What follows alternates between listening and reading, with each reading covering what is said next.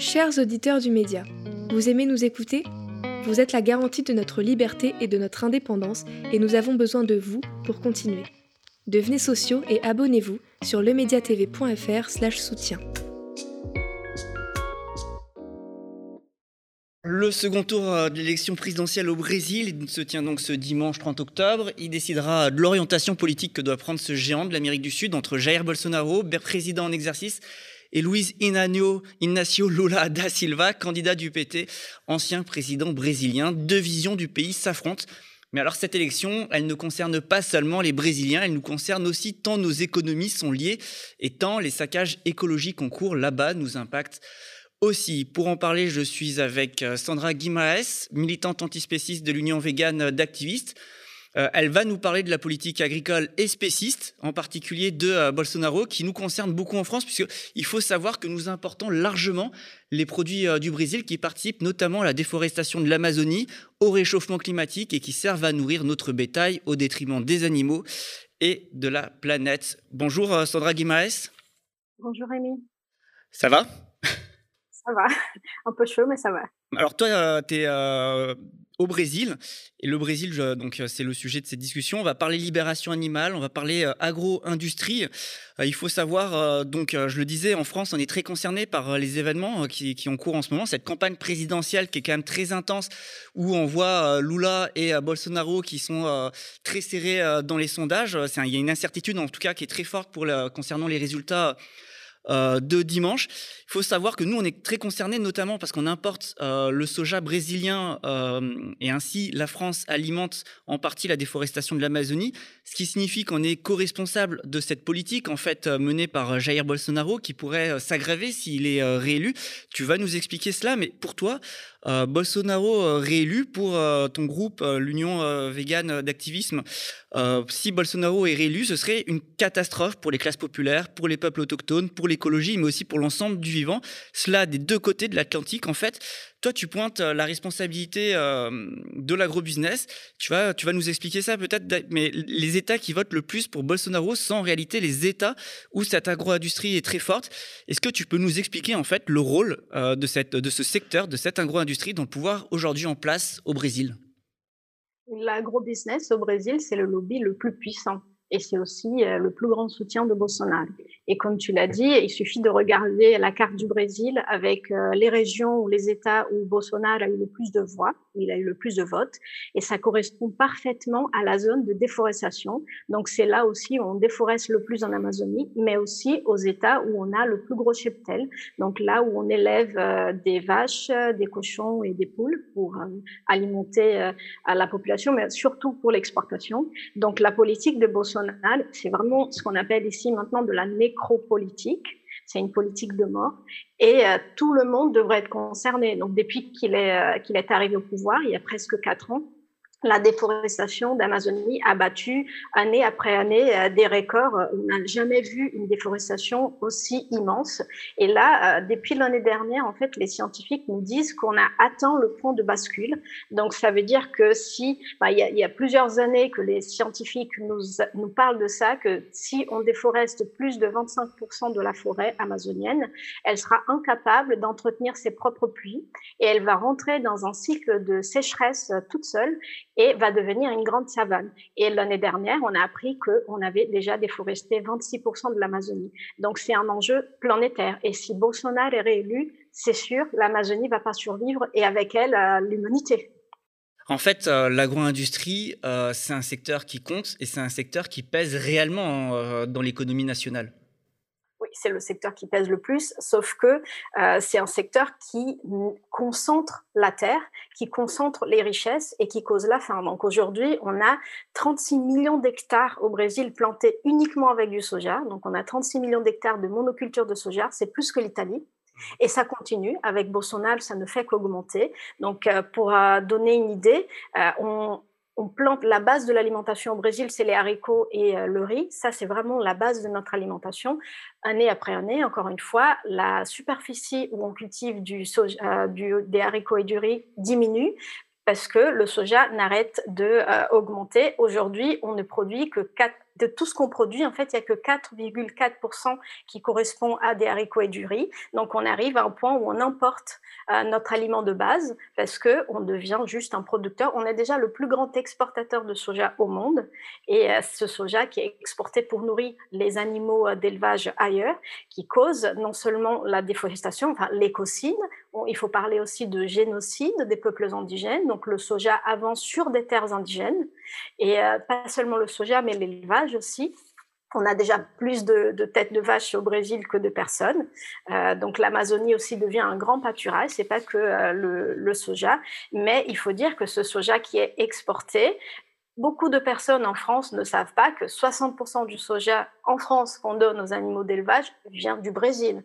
Donc, euh, vous participez directement non seulement à la déforestation de l'Amazonie, à l'exploitation animale, au génocide du peuple indigène, tout ça par les choix alimentaires. C'est impossible aujourd'hui de manger autant de viande, de produits d'origine animale en Europe sans détruire, sans coloniser ailleurs. Pour nous, ici au Brésil, on appelle ça la colonisation par l'assiette. Donc, c'est juste le nouveau visage de la colonisation pour que vous puissiez avoir ce, style de vie ou euh, ce régime européen, hein, français, il faut coloniser ailleurs, c'est impossible. Donc la France, je pense qu'un Européen en moyenne mange plus de 60 kilos de soja par an. Ça, c'est une étude de la WWF qui est sortie, je pense, l'année dernière.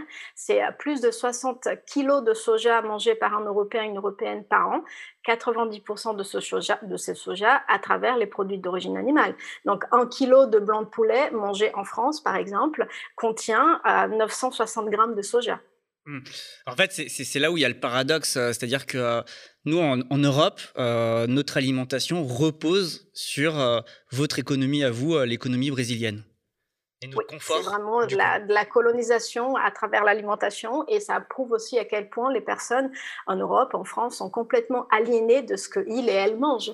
Parce que quand on commence à parler de l'alimentation, on va retomber toujours sur c'est mon choix personnel, nous les Français, on a le droit à un steak, on a droit à notre euh, culture alimentaire, sauf que ça se fait euh, sur du sang indigène, sur l'écocide de l'Amazonie et sur la faim de la population. Donc j'aimerais aussi mmh. parler un peu de la faim parce que ça, c'est le sujet euh, de cette année. On est redevenu, malheureusement, la faim est de retour au Brésil. On avait réussi à sortir du planisphère mondial de la faim il y a quelques années.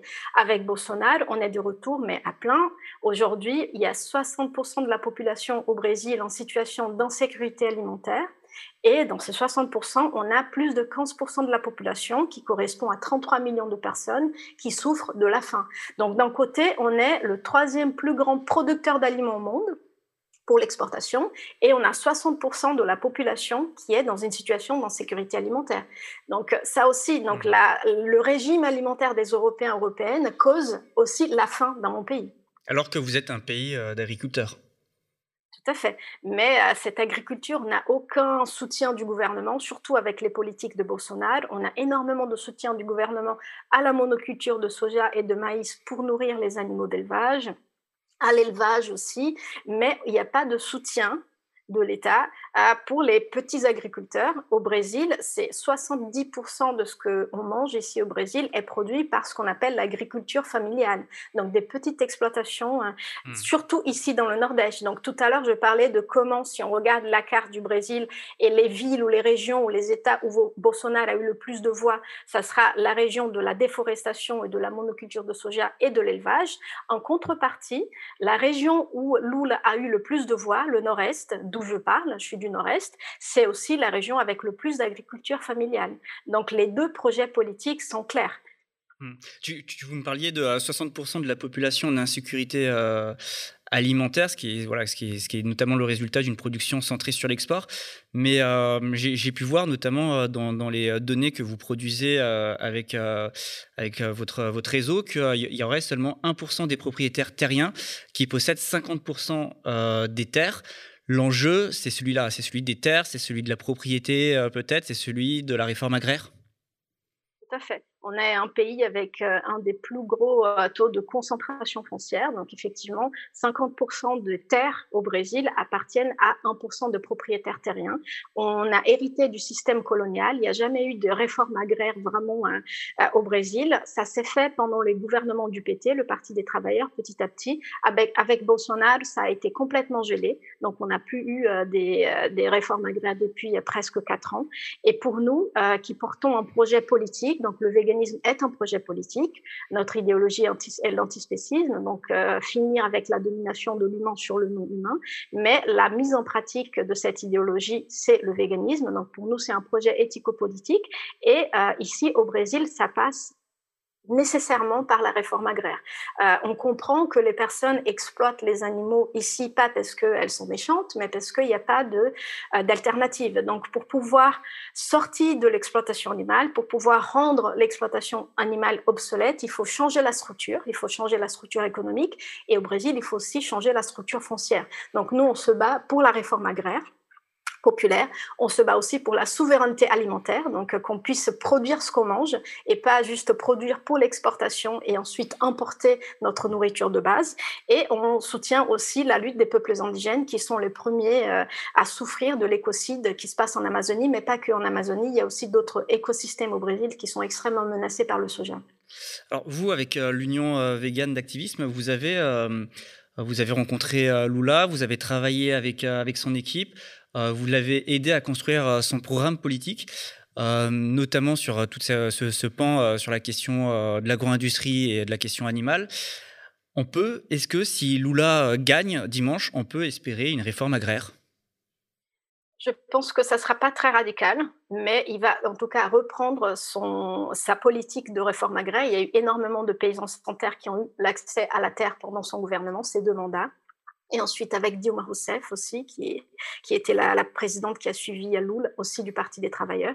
Donc oui, c'est euh, malheureusement Lula est aussi dans une sorte de politique de euh, plaire à tout le monde. Donc il a rencontré euh, les patrons de l'agro-business, donc le lobby de l'élevage, le lobby du soja, et il a aussi rencontré les leaders, les leaders indigènes, nous du mouvement antispéciste, anticapitaliste ici. Donc il essaye de faire une sorte de conciliation totale.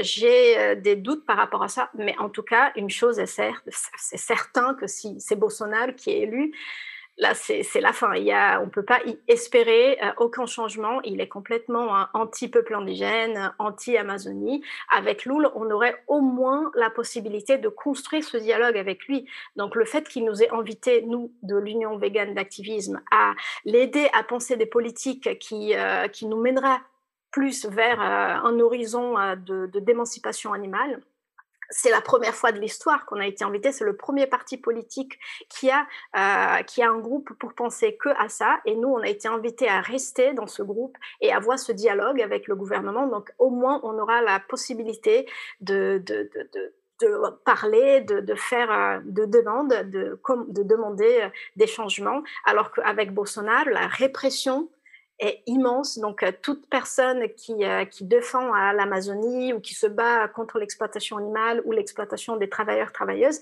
est persécutée. Donc là, on est dans un scénario où on peut même pas militer. Hmm. Alors, tout à l'heure, vous me disiez que euh, vous exportez énormément, et notamment la culture du soja, qui permet notamment aussi de, de, de, produire des protéines végétales pour les élevages européens. Le sujet, c'est notamment celui de la libération animale. Euh, on le voit là, entre euh, notamment, en fait, c'est un sujet euh, finalement qui dépasse les frontières, puisque le lien Nord-Sud, Europe, Amérique du Sud, etc., il est, très clair. La, cette question, en fait, elle, s'insère dans, dans, le cadre du, du, système économique, celui notamment du capitalisme. Est-ce que ça signifie que pour vous, au Brésil, la libération animale, elle est conjointe d'une part avec la lutte contre le capitalisme, la lutte écologiste euh, peut-être aussi avec la libération humaine aussi, car pour exploiter les animaux, on colonise, vous parliez tout à l'heure euh, des peuples autochtones, on colonise euh, des territoires, on y chasse les humains, les peuples autochtones. en fait, comment, comment s'imbrique tout ça et comment se pense pour vous cette question? Pour nous, le projet antispéciste est forcément anticapitaliste. Donc, l'Union végane d'activisme est un réseau de collectifs. On a plus de 40 collectifs sur tout le territoire du Brésil, de l'Amazonie jusqu'au sud du Brésil, à la frontière avec l'Uruguay, l'Argentine. Et euh, si on ne sort pas de ce système capitaliste, ce ne sera pas possible de euh, rendre l'exploitation animale obsolète. Donc, on comprend que l'exploitation animale est un des piliers du capitalisme. Au Brésil, par exemple, qui est aussi le plus grand exportateur de viande euh, bovine, on tue une vache, un cochon et 188 poulets par seconde par seconde. Donc c'est énorme ici, c'est 88 000 euh, vaches qui sont tuées par jour au Brésil. Donc c'est vraiment un des piliers de l'économie, c'est un des piliers du capitalisme mondial, pas que ici. Donc si on ne sort pas du système capitaliste, on ne pourra pas penser euh, sortie du spécisme. Et euh, comme tu l'as dit aussi, pour nous, ça c'est lié aussi avec la lutte euh, de, de l'émancipation humaine. On ne voit pas, on ne conçoit pas l'une sans l'autre. Pour nous, les deux vont ensemble, mmh. parce que là où il y a des animaux non humains exploités, il y a aussi des humains exploités. Donc les, les peuples indigènes sont chassés de leur territoire par le bétail, par le soja, et ensuite ils se retrouvent dans une position où ils vont travailler dans les abattoirs puisqu'ils n'ont plus le moyen de vivre euh, de leur forêt. Donc, par exemple, pendant la, pandémie du Covid ici, il y a eu énormément de morts dans les abattoirs. C'était beaucoup, beaucoup, beaucoup de peuples indigènes, des personnes, des communautés indigènes qui étaient forcées d'aller travailler dans les abattoirs parce qu'elles n'avaient plus le moyen de vivre sur les territoires. donc, on sait que l'exploitation humaine, euh, là où il y a de l'exploitation animale, c'est aussi immense. Donc, euh, pour nous, c'est un tout. on envisage, on se bat pour une émancipation totale. On pense que la notion de justice n'est pas partielle. C'est pas, on peut pas avoir de la justice pour certains groupes et pas et pas pour les autres. Et on pense aussi que c'est à partir du moment où on a créé cette frontière entre nos droits en tant qu'humains et les droits des autres qui ne sont des autres êtres non humains, qu'on a pu ensuite appliquer cette logique aussi au sein des communautés humaines. Et donc on pense que la logique antispéciste nourrit aussi le racisme, la misogynie, parce que c'est parce qu'on a créé ce continuum entre humain et non humain, animal, qu'on a pu ensuite rabaisser des populations humaines et de dire c'est ces personnes-là, ces groupes humains sont moins humains que d'autres, sont plus animaux, et du coup, on peut les exploiter puisque c'est tolérable, c'est admissible, c'est même souhaitable d'exploiter des animaux. Donc, pour nous, sortie euh, du spécisme, ça veut dire aussi sortie de toutes sortes de dominations et euh, aussi à finir avec l'exploitation humaine. D'autant que si euh, dans l'actualité brésilienne, la place de, des autochtones elle est si centrale euh, notamment euh, dans vos luttes, euh, cela signifie peut-être que l'antispécisme revêt également un caractère anticolonial? Tout à fait. Et donc, je disais tout à l'heure que pour nous, ce que vous mangez en Europe, la façon dont les personnes en Europe se nourrissent, ça nourrit le colonialisme ici. Donc, c'est parce que vous colonisez à, travers votre alimentation, nos terres, nos forêts, que vous pouvez manger autant de viande, des œufs et, du fromage aujourd'hui, on part aussi du principe que euh, pour sortir de ça, il faut lutter, il faut décoloniser notre alimentation, mais ici au Brésil. Donc le projet de véganisme populaire, c'est aussi défendre une décolonisation de l'assiette. Donc les gens oublient que les vaches ont été ramenées ici sur le territoire qu'on connaît comme Brésil par les colonisateurs. Ni les vaches, ni les poulets, ni les cochons, ni les moutons, ça n'existait pas sur ce territoire. Ils ont été amenés par les envahisseurs européens, par les colonisateurs, et ils ont été utilisés comme outil de colonisation depuis le début. Et c'est toujours un outil de colonisation. Regarde comment en Amazonie, la vache est un outil de colonisation pour chasser les peuples indigènes.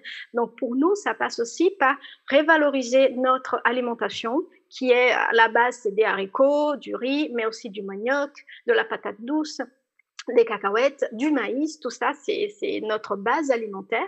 Mais les colonisateurs ont imposé un régime carné parce que c'était leur régime à l'origine.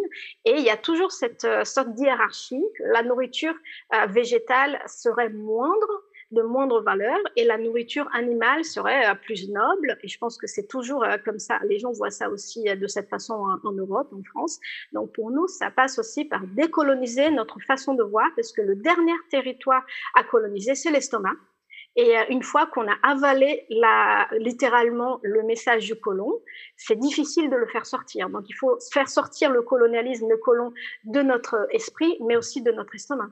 En, fait, si je comprends bien, euh, vu comme la France, euh, nous les Français, on dépend euh, finalement dans notre alimentation du Brésil, l'avenir finalement du Brésil, de la lutte décoloniale, de l'antispécisme, tout ça en fait sont intrinsèquement liés à la question également de la souveraineté alimentaire. Enfin, pas seulement de la souveraineté alimentaire brésilienne, mais aussi de la souveraineté alimentaire française. Tout à fait. Et pour moi, c'est ça aussi. Euh, je parlais du colonialisme en 2022, ça ressemble à ça, à cette colonisation indirecte. mais pour moi, l'internationalisme aujourd'hui, ça passe aussi par cette réflexion critique. Ça, je suis toujours choquée de voir à quel point les personnes, même dans la gauche, même dans la gauche radicale, sont complètement aliénées de l'alimentation, sont complètement aliénées des processus qui sont à l'origine de la nourriture qu'ils et elles mangent, ne veulent pas avoir une pensée critique par rapport à ça. Donc pour moi, l'internationalisme, c'est penser aussi qu'à chaque fois qu'on se nourrit en France, à chaque fois qu'on remplit son assiette, on est en train soit de euh, apporter un coup de pouce au projet euh, nécropolitique de Bolsonaro, à l'écocide de l'Amazonie, au génocide des peuples indigènes, à l'exploitation animale aussi, ou bien euh, on est en train de porter notre solidarité politique envers les animaux autres qu'humains, mais aussi envers les peuples du Sud. Du Sud. Donc pour moi, le véganisme est un projet de solidarité politique envers les animaux non humains, et je trouve que ça va être de plus en plus difficile de justifier dans la gauche cette non-solidarité, ce refus de solidarité. Alors pour conclure, du coup, euh, vous voulez mobiliser à l'international dans ce contexte, euh, si je comprends bien là, les, derniers propos. Ça veut dire qu'il y a une solidarité à construire quand même euh, antispéciste, internationaliste entre Brésiliens et Français. Tout à fait tout à fait. On se bat pour ça. Ce mois de novembre, euh, c'est aussi avec Louvre, on organise tout un mois d'activités, d'actions avec tous les 40 collectifs qui font partie du réseau de collectifs. Donc, il y aura des, actions. Le but étant de former un front de lutte commun avec les peuples indigènes, avec les paysans sans terre, avec les quilomboles, avec les travailleurs et les travailleuses. Et j'espère que la France pourra s'inspirer de ça et euh, peut-être pas commencer la révolution antispéciste tout de suite, mais au moins apporter euh, votre solidarité parce que sachez que votre viande, votre lait, vos œufs affament mon peuple, euh, tuent les peuples indigènes et euh, participent aussi à l'écocide de l'Amazonie. Hmm. C'est peut-être l'occasion pour nous, euh, Français aussi, de se poser de la question de notre propre impérialisme, celui de la France, des pays riches, de l'impérialisme français, de sa relation au Brésil. Tout ça pour finalement nourrir du bétail pour le confort de notre pays. Dernière question, juste pour, en, quelques, en quelques mots pour, pour clore cet entretien. Est-ce que pour vous, Brésiliens, cela signifie que d'une certaine façon, vous estimez que euh, la bourgeoisie française en fait serait complice euh, finalement de la politique de Bolsonaro de par notre consommation? Il n'y a aucun doute là-dessus il n'y a aucun doute. Donc, euh, le, choix d'importer du soja du Brésil, et comme j'ai dit, euh, plus de 60% du soja qu'on donne aux, animaux d'élevage en France vient du Brésil, oui, c'est soutenir les politiques euh, de Bolsonaro, ça c'est sûr. Et ça me fait aussi, ça m'enrage d'entendre des personnes en France dire, mais moi, je mange mon steak local qui est beaucoup plus écologique que votre tofu ou le steak de soja des véganes. C'est faux, c'est archi faux. Le soja importé en France, c'est pour nourrir le bétail, c'est pour mmh. nourrir votre viande, c'est pour que ça devienne du lait, du fromage, des œufs, c'est pas du tout pour faire de la nourriture pour les véganes. Donc oui, c'est euh, le, gouvernement français et européen en général participent directement de, euh, de renforcer et euh, soutient les politiques de Bolsonaro, c'est sûr. Merci, merci beaucoup Sandra Guimarès. Merci d'avoir accepté cette interview avec le média. C'est la fin de cette interview. On va suivre euh, très attentivement euh, les résultats de dimanche et puis euh, plus généralement l'actualité au Brésil. Alors je le rappelle, pour ceux qui nous regardent, ces programmes en direct sont menacés. Nous n'avons peut-être pas les moyens de les poursuivre en novembre si nous n'arrivons pas à atteindre 12 500 sociaux d'ici là. Aujourd'hui, nous en sommes encore loin. Alors, pour renverser la table, nous permettre de continuer à, avoir ces interviews, à, continuer à parler avec ceux qui luttent, ceux qui construisent les résistances à travers le monde, soutenez-nous, devenez sociaux, faites campagne pour le média. Moi, je vous dis à très vite, à bientôt.